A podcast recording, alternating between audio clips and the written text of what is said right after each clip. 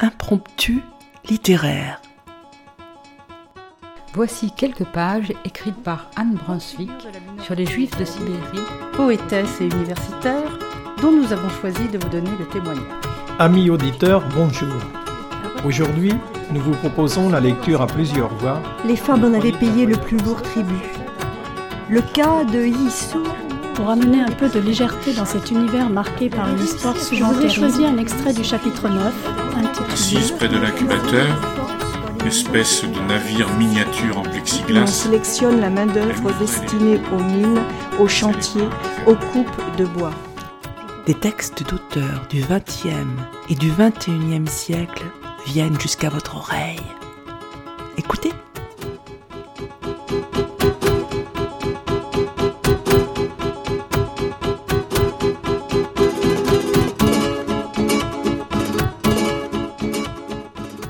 Amis auditeurs, bonjour. Aujourd'hui, et à ce stade de notre nuit dans laquelle peuvent nous plonger les récents événements tragiques, le récit de Maïlis de Krangal, intitulé À ce stade de la nuit, paraît indispensable. Narrer l'intrusion de l'horreur de notre quotidien, ici le communiqué de radio relatant la perte de 350 réfugiés venus de Libye qui périssent au large de l'île de Lampedusa, avec les images de la splendeur passée de la civilisation européenne, dont témoignent les images du film de Visconti, Le Guépard, c'est le pari réalisé par Maïlis de Carangal. Ce court récit de 70 pages, publié en 2015 aux éditions Verticales, nous place, comme la narratrice dans sa cuisine, à l'écoute de sa radio et de ses souvenirs, un peu plus à l'écoute du monde.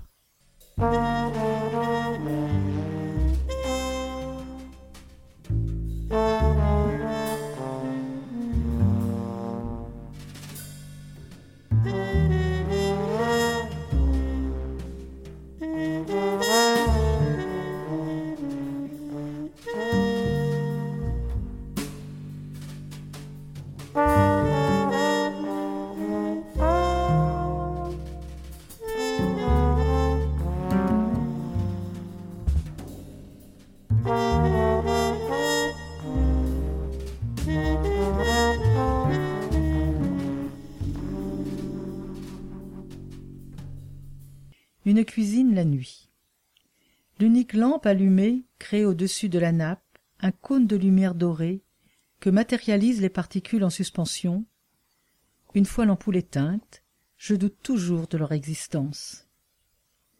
Je suis rentré tard, je traîne, assise de travers sur la chaise de paille, le journal étalé bien à plat sur la table et lentement feuilleté, le café du matin versé dans un mug, réchauffé au micro-ondes, et lentement bu. Tout le monde dort. Je fumerais bien une cigarette.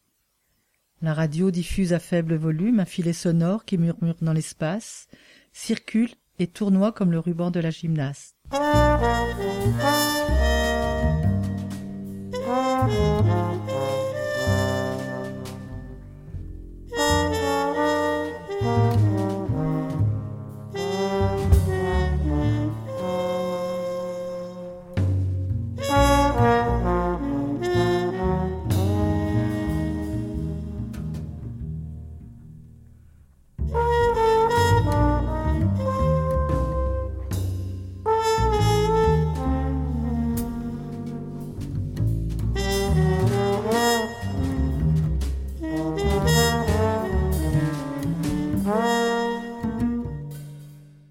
Je ne réagis pas aussitôt à la voix correctement timbrée qui, inaugurant le journal après les douze coups de minuit, bégaye la tragédie sinistre qui a eu lieu ce matin. Je perçois seulement une accélération. Quelque chose s'emballe, quelque chose de fébrile. Bientôt un nom se dépose. Lampedusa. Il résonne entre les murs, stagne, s'infiltre parmi les poussières, et soudain il est là, devant moi, étendu de tout son long, se met à durcir à mesure que les minutes passent, coulé de lave brûlante plongée dans la mer. Je rassemble et organise l'information qui enfle sur les ondes, bientôt les sature. Je l'étire en une seule phrase. Un bateau venu de Libye chargé de plus de cinq cents migrants a fait naufrage ce matin à moins de deux kilomètres des côtes de l'île de Lampedusa. Près de trois cents victimes seraient à déplorer. Il me semble maintenant que le son de la radio augmente, tandis que d'autres noms déboulent en bande. Érythrée, Somalie, Malte, Sicile, Tunisie, Libye, Tripoli. Et tandis que les nombres prolifèrent, se chevauchent, s'additionnent ou se fractionnent, tandis qu'ils comparent 283 noyés lors d'un naufrage à l'aube de Noël en 1996, près de 3000 morts ou disparus depuis 2002, environ 350 aujourd'hui. Ce 3 octobre 2013.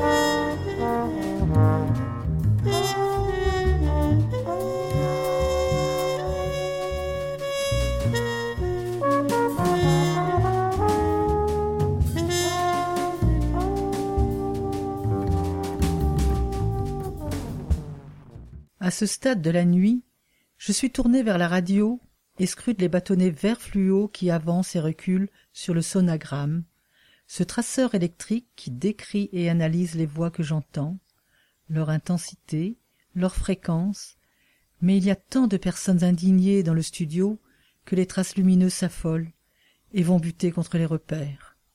Cri. La première image qui me vient à l'esprit est le visage de Burt Lancaster. Il apparaît dans un flash. Je l'identifie aussitôt. Plan américain, visage et buste en majesté, épaulé dans une veste élégante, lavalière blanche, il est Don Fabricio. Prince Salina, il est le guépard de Lucchino Visconti. C'est lui.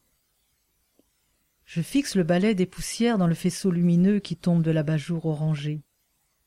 Le soir tombe, et Don Fabrizio, de retour de sa résidence d'été de Donna Fogata, s'apprête à recevoir Don Calogero, un paysan du village, désormais plus riche que lui-même, incarnation empressée et malfagotée de la bourgeoisie montante, agent d'un nouvel ordre social avec lequel le prince devra s'allier, afin justement que tout change pour que rien ne change. Le prince, debout en haut de l'escalier qui conduit au salon du palais, torse incliné, dominant la volée des marches, il se tient noble et figé, dans l'éclat de son nom et ce qui émane de lui manifeste le charisme et l'autorité de son rang, de son sang.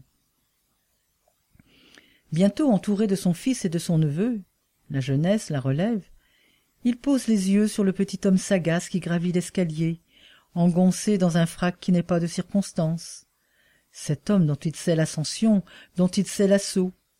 Il le salue d'une voix forte et chaleureuse, quand son expression, elle, demeure étrangement lointaine. Il l'accueille dans sa demeure et le fait entrer chez lui. Un instant qui est peut-être la seconde décisive du film, ce mouvement de bascule entraînant l'engloutissement de l'ancien monde, l'instant où l'aristocratie sicilienne chavire. Le regard du prince est voilé de mélancolie. Il est déjà dans la mort. Burt Lancaster a cinquante ans en 1963, l'année du film. Corps athlétique, mâchoire carrée, nez droit, sourire légendaire.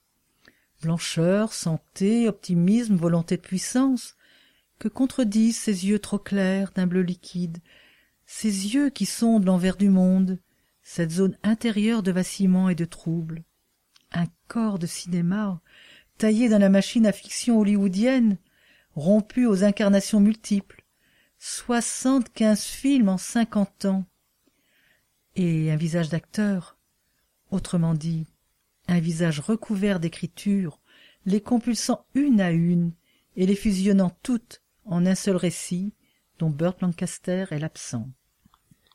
Soudain, l'aristocrate immobile, majestueux en son île, s'efface sous une autre figure, mobile celle-là, celle d'un homme en maillot de bain surgit à l'orée d'une forêt américaine. Il apparaît comme directement issu de la nature, comme à l'état sauvage. C'est Ned Merrill, dans The Swimmer, de Frank Perry, film de 1968, ou l'odyssée d'un homme qui a formé l'étrange projet de rentrer chez lui à la nage, en traversant une à une les piscines privées des somptueuses propriétés de la vallée où il vit, dans le Connecticut. Des piscines qui forment une rivière imaginaire qu'il baptise du nom de sa femme, l'Oshinda. Au cours de son périple, Ned Merrill croise des propriétaires qui s'étonnent, puis se déclarent ravis de le revoir après tout ce temps. Mais ces individus sont si superficiels, enveloppes sans vie flottant sur une débouche de luxe, qu'ils ne lui renvoient qu'une sensation palpable d'inanité et de dégoût, une impression de morbidité. Tentative de fuite pour se libérer d'un monde et se réinventer, ou tentative pour rentrer chez soi et retourner à la vie d'avant. Désir purificateur de renaître, neuf et vierge afin de repartir de zéro, l'homme nage jusqu'à épuisement de son projet fou. Burt Lancaster l'incarne en migrant abîmé dans une trajectoire de plus en plus douloureuse, un parcours où son corps fatigue, souffre et se détériore à mesure que croît la sensation d'être étranger au monde qui l'entoure et doutant de sa réalité.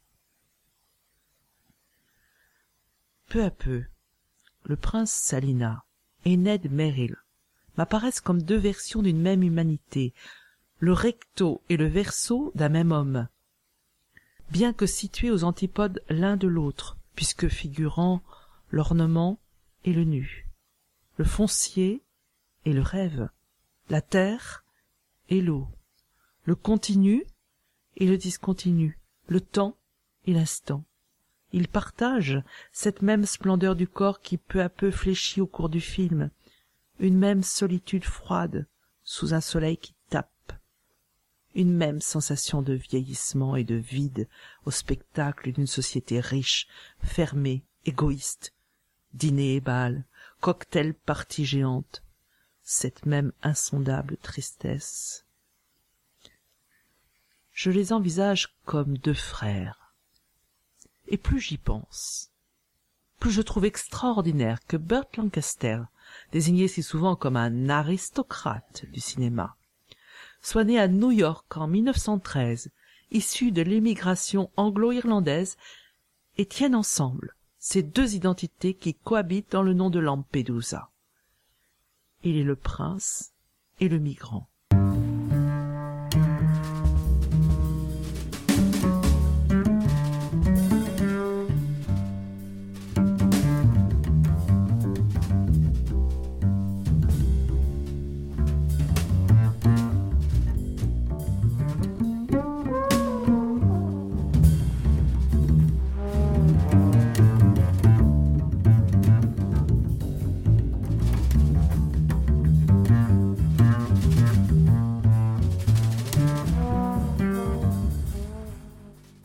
À ce stade de la nuit, je tourne toujours les pages du journal.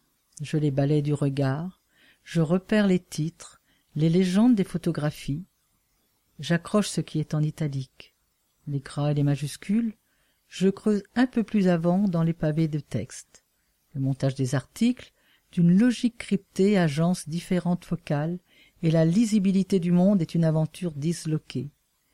Tandis qu'une voix radiophonique densifie graduellement l'information essentielle de la nuit, surtout des Somaliens et des Érythréens.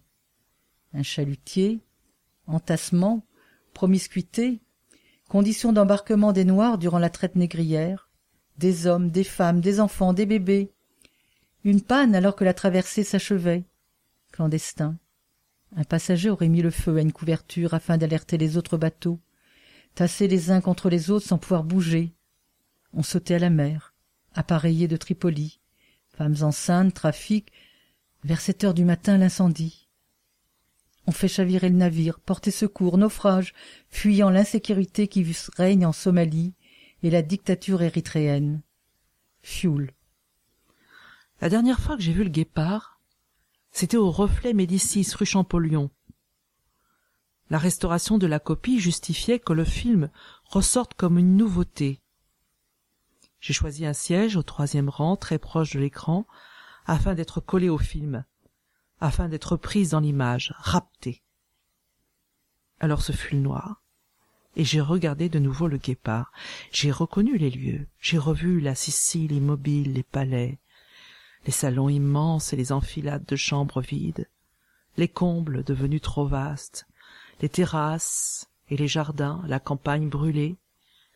J'ai retrouvé le baroque délabré, les façades qui pèlent, les murs qui tombent en lambeaux comme si le temps de la mue était venu et que la peau d'avant chutait au sol afin de faire voir la nouvelle.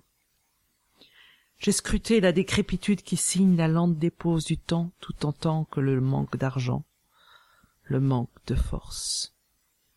J'ai plissé les yeux sur les champs en pente douce, leur ondulation infinie, sur les oliviers verts de gris et les chemins de terre où cahotent les voitures à cheval, sur l'aridité de la poussière, sur les têtes des femmes doucement secouées, sous les ombrelles noires accablées de chaleur, regards perdus dans le paysage, sur cet effritement de. J'ai entendu de nouveau les aboiements du chien préféré et le rire d'Angelica lors du dîner à la table du prince, ce rire de gorge excessif et sexuel d'une durée obscène. Ce rire qui pulvérisait la bienséance d'une société pétrifiée, cassait l'ordre social comme un son trop aigu brise un verre de cristal, un rire en forme d'exécution. Et aussi j'ai revu le bal, la grande scène du bal chez les Ponteleone. En cette nuit-là, je l'ai vue différente, à la fois plus radicale et plus cruelle. D'une forme tendue, là où je n'avais vu auparavant qu'une méditation sur la nostalgie, un travelling d'une longueur fastueuse et dépressive. J'y ai découvert sa violence paradoxale.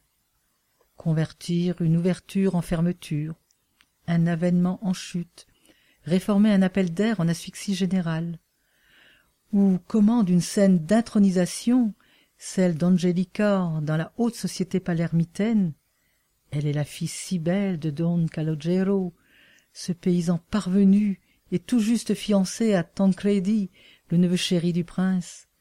Elle est ce corps qui illumine et le contamine l'assemblée, ce corps qui prend le pouvoir, et enfin elle est l'étrangère, se métamorphose inéluctablement en scène de crépuscule, en description quasi anatomique d'un monde qui sombre.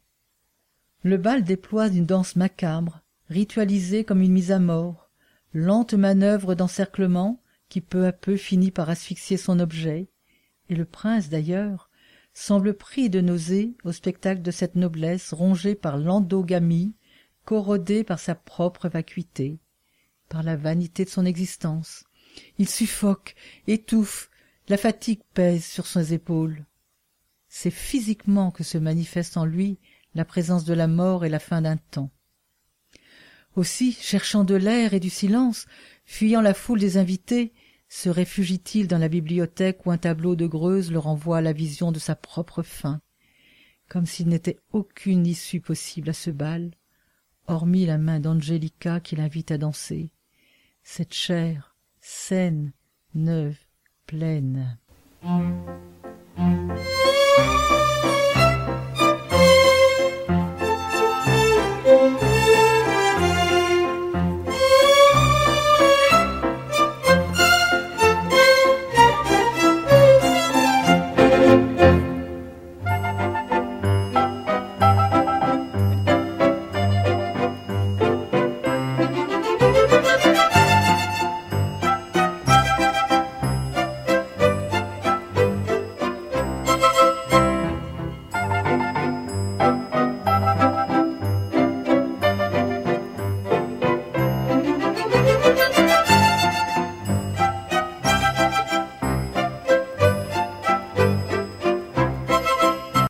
Durée affolante, Étirée à l'extrême, la séquence du bal tend à faire craquer la structure du film dont elle occupe le tiers final, ou plutôt déséquilibre l'œuvre vers sa fin, comme la charge d'un navire excessive ou mal arrimée le retourne. De fait, tout ici est question de gravité, de pesanteur, de lourdeur, de surcharge, d'écœurement, voire de putréfaction. Images saturées de décors époustouflants intégrant tableaux et objets authentiques prêtés lors du tournage par des familles nobles de Palerme, foisonnement des costumes chamarrés, crinolines gonflées, candélabres et bougies allumées, luxuriance des plantes et des fleurs, éclat aveuglant des lustres à pampilles, des verres, de l'argenterie, des bijoux, si bien que le bal ploie sur lui-même, s'infléchit dans une torsion douloureuse dont la valse du prince et d'Angélica est à la fois le moteur et l'horizon. Épicentre éclatant de la fête, le couple immiscé dans la foule des invités progressivement s'en détache et prend place, fait le vide autour de lui, focalisant les regards de ceux qui se sont peu à peu figés pour le contempler, devenant dès lors les spectateurs de leur fin. Puisque tout ici manifeste que cette valse est la dernière de son espèce, qu'elle est exactement ce que l'on nomme le chant du cygne. Je suis ressorti du cinéma dans la nuit. J'ai descendu d'un pas rapide le boulevard Saint-Michel désert en direction de la Seine, absolument mate pile à l'instant où j'allais passer le fleuve et coupé par le parvis de Notre-Dame, j'ai réalisé que Visconti avait filmé le bal du guépard exactement comme un naufrage.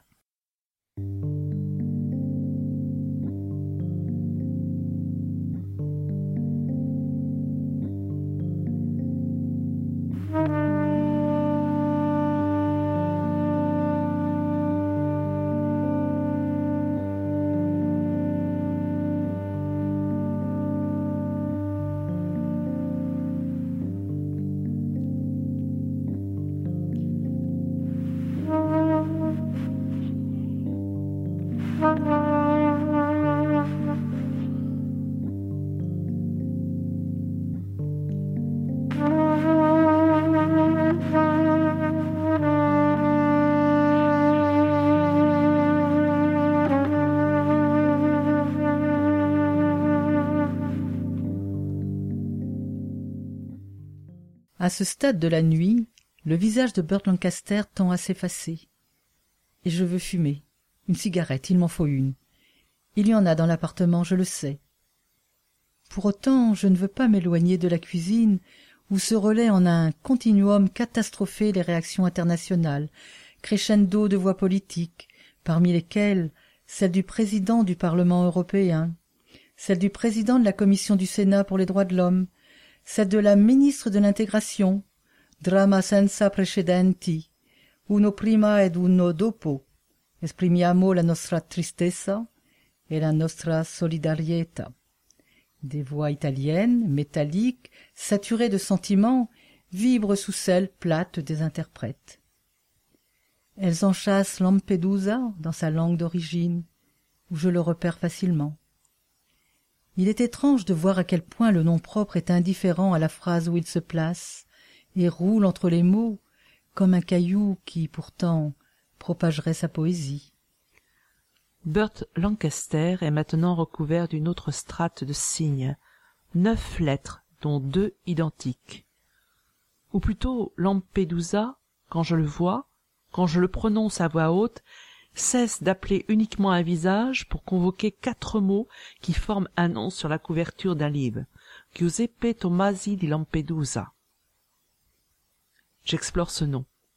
J'en fais le tour. Je le soupèse et le décompose. J'y entends, in fine, ce toponyme, ces quatre syllabes qui font surgir un espace, catalysent le soleil et l'histoire, le sec, la poudre, la guerre, l'or, et le rouge, le délabrement, quelque chose d'archaïque et de langoureux. Ce nom qui est déjà un récit. Je découvre qu'il désigne entre autres choses et titres de noblesse le onzième prince de Lampedusa. Il me fait voir un périmètre aux contours circonscrits, une terre envisagée comme origine et comme fief, sans que je sache pourtant si c'est l'île, Lampedusa, qui appartient à l'homme, ou l'homme, Giuseppe Tomasi, qui lui appartient. Je creuse autour de ce petit de qui articule l'ensemble. Je veux comprendre ce qu'il signifie, perçois soudain le mouvement qu'il déploie, et alors un homme apparaît, Giuseppe Tomasi di Lampedusa. Autrement dit, un homme issu, surgi, venu de cette île. Giuseppe Tomasi di Lampedusa est l'auteur d'un seul roman, Le Guépard, publié à titre posthume en 1958. Ce livre devenu ce film mythique. La nuit s'est creusée comme une vasque et l'espace de la cuisine se met à respirer derrière un voile fibreux. J'ai pensé à la matière silencieuse qui s'échappe des noms, à ce qu'ils écrivent à l'encre invisible. À voix haute, le dos bien droit, redressé sur ma chaise et les mains bien à plat sur la table, et sûrement ridicule en s'intestant pour qui m'aurait surprise, solennel, emprunté, je prononce doucement Lampedusa.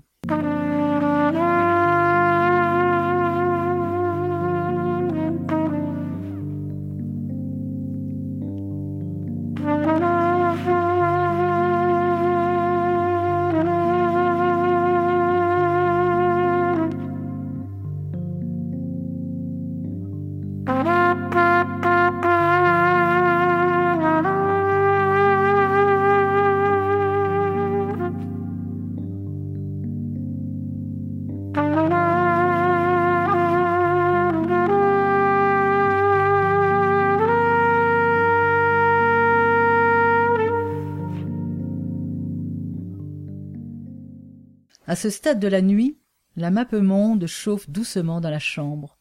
Une ampoule de faible voltage l'éclaire de l'intérieur, analogue au noyau interne qui concentre l'énergie du feu sous les différents manteaux de la croûte terrestre. Je me suis approché. C'est une sphère de verre recouverte d'une fine couche de papier saturée de signes, de formes et de couleurs. Un carroyage de lignes tracées à la pointe sèche y tisse des repères. Des centaines de noms l'animent, s'y chevauchent, majuscules old-style ou italiques cursives, un codage typographique étalonnant leur importance et désignant leur emboîtement possible. Continent, océan, pays, mer, fleuve, capitale, chaîne de montagnes et sommets célèbres déserts, villes, des noms parfois si longs, si étirés, que la dernière lettre migre à des centaines de kilomètres de la première. De Paris qu'il a ciblé illico, mon regard a dévalé vers le sud par ricochet, touchant successivement Méditerranée, Naples, Etna, Sicile, après quoi il a freiné sur un espace bleu translucide, a balisé la zone, sa forme irrégulière, ses contours de flaque, et je me suis penché un peu plus, me suis penché afin de voir si les éponges dorées que l'on pêche dans la zone tapissaient le fond de la mer, si les corps des plongeurs se déformaient sous la surface de l'eau. J'ai localisé un point microscopique, une pastille indifférente au continent, dont j'ai déchiffré les neuf lettres pâles, ténues. Lampedusa. C'est l'un des points les plus méridionaux de l'Europe, à même latitude que Chypre et Malte, ou presque. J'ai voulu voir si l'île était plus proche de la Tunisie ou de la Sicile, à quoi l'on rattache l'archipel des Pélages, auquel appartient Lampedusa, Linosa et Slampione, trio de sœurs dispersées. Et manière de calculer les distances. J'ai placé le pouce et l'index en compas sur le globe, mon pouce posé à la verticale et prenant appui sur Lampedusa. Mais les bouts de mes doigts occupaient grossièrement la surface, et j'ai fini par me brûler les pulpes. Alors, j'ai fait un pas en arrière pour situer l'île, établir sa position dans l'espace sans la lâcher des yeux. Elle était si petite. Un seul clignement de paupières, et hop, elle aurait disparu, effacée, engloutie, et j'ai vérifié ce qui est visible à l'œil nu. Lampedusa est seule au monde. Mon cœur accélère. Localisant Tripoli sur la côte libyenne, je trace un chemin vers Lampedusa. Treize mille migrants et demandeurs d'asile y ont abordé cette année. J'aperçois Malte à tribord, et je me souviens subitement qu'un tiers des navires de commerce naviguant sur les mers du globe battent pavillon maltais. La zone est dangereuse.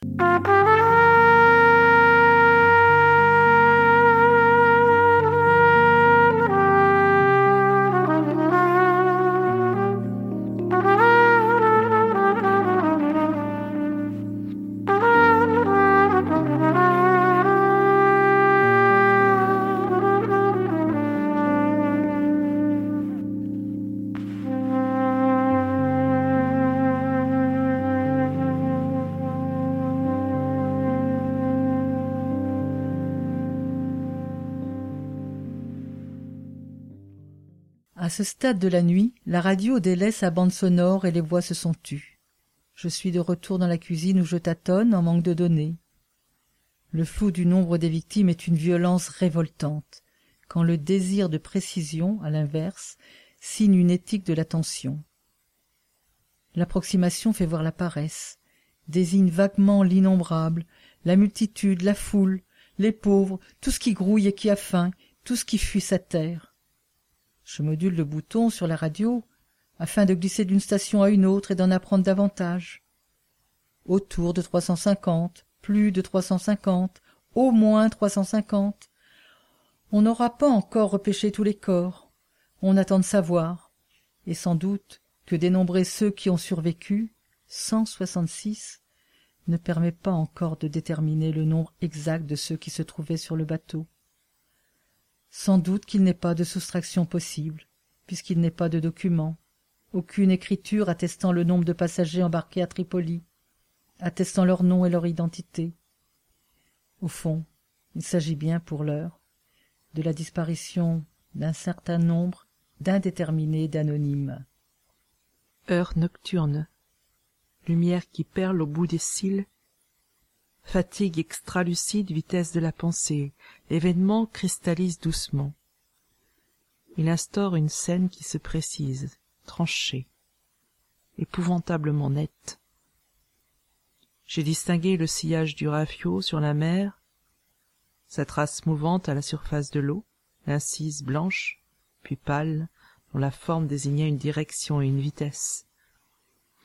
J'ai vu l'embarcation, un bateau de travail badigeonné de bleu et de jaune à un calfatage sommaire, les pièces de métal piquées de rouille, les vitres brouillées de sel et de projections séchées.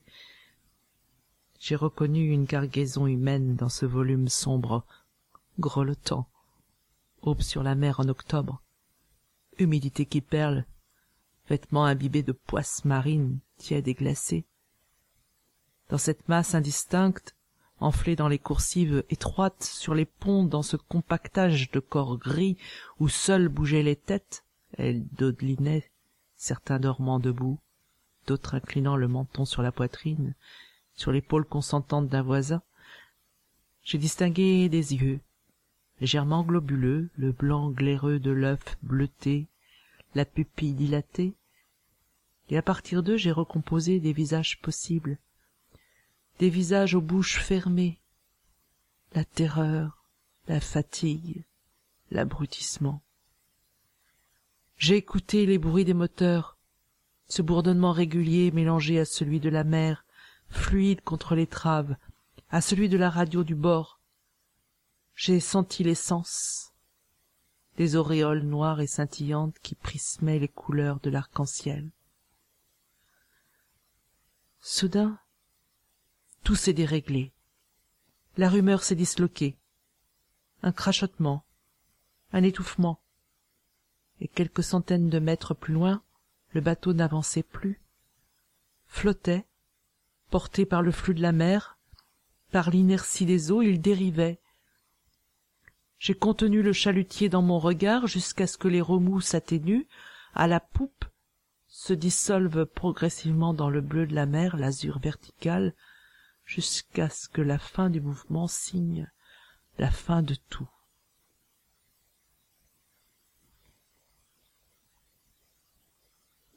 Une fumée, un nuage grisâtre est monté dans le ciel comme un signal indien. Un code, un langage, et peu peu à tout effacer, à gommer l'espace où stagnait le bateau. L'incendie a éclaté tandis que des grains noirs commençaient à ponctuer la mer. Pagaille de plouf, cris, désordre. Quand c'est lent un naufrage, c'est lent un bateau qui coule, et dans le même temps incroyablement rapide. Soudain il passe sous la surface des eaux, et comme le soleil se couche, il disparaît. Et c'est là toute la singularité de l'événement, sa morbidité extrême. J'ai pensé que les passagers avaient dû attendre, espérer des secours, certains sachant que le droit de la mer impose de venir en aide aux bateaux en détresse, quand d'autres au contraire avaient dû s'affoler, informés des dernières dispositions des États en lutte contre l'immigration illégale, avertis qu'en ce qui les concerne, le droit n'existait plus justement, ils étaient hors la loi. Des marins venus les sauver avaient été sanctionnés par les autorités inflexibles, soucieuses de la légalité et les pieds au sec. Et sans doute que d'autres se demandaient jusqu'où on les laisserait se noyer. J'ai pensé enfin que la plupart des passagers ne devaient pas savoir nager, ayant vu la mer deux jours auparavant pour la première fois. Certains s'en étaient sortis, c'est vrai, plus vigoureux que d'autres, en meilleure santé, ils avaient survécu. Et ceux de l'île, isolés et pauvres même, les avaient accueillis. Une couverture sur les épaules, un abri, un repas. Ils avaient hébergé ces étrangers, plus pauvres que pauvres, ces êtres qui n'avaient plus rien et ne pouvaient plus prononcer leur nom.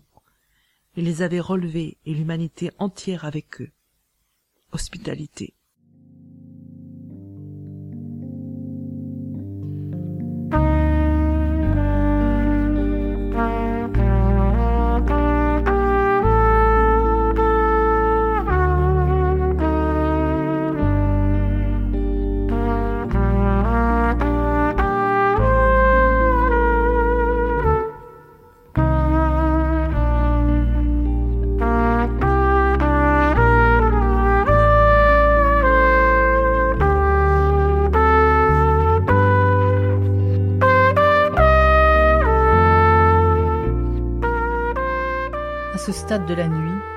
Le jour perce à la fenêtre et décolore le ciel dans la rue.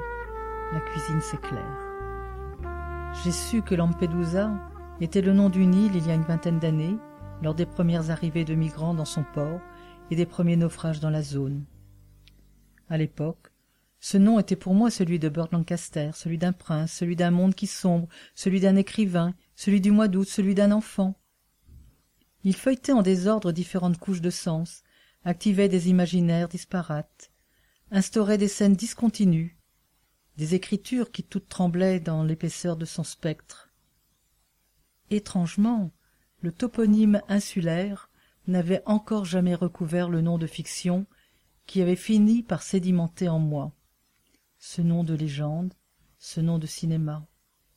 Mais ce matin, matin du 3 octobre 2013, il s'est retourné comme un gant. Lampedusa concentrant en lui seul la honte et la révolte, le chagrin, désignant désormais un état du monde, un tout autre récit.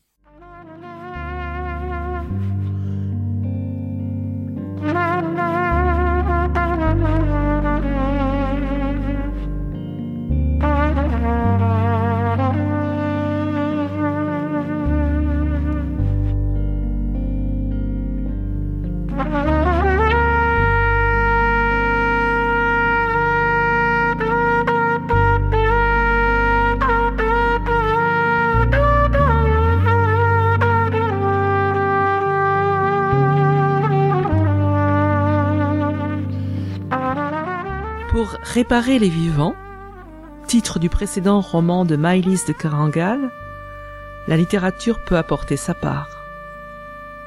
Nous vous invitons à lire ce récit à ce stade de la nuit dont nous vous avons donné quelques extraits.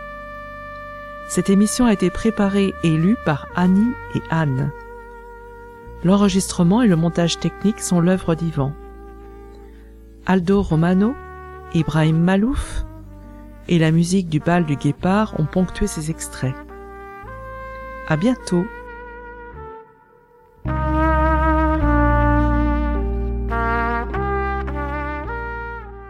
Chers auditeurs, si vous souhaitez réagir à cette émission, en connaître les horaires, la télécharger, nous rejoindre, rendez-vous sur le site de Radio G 101.5 ou sur le site de l'émission www.impromptu.fr.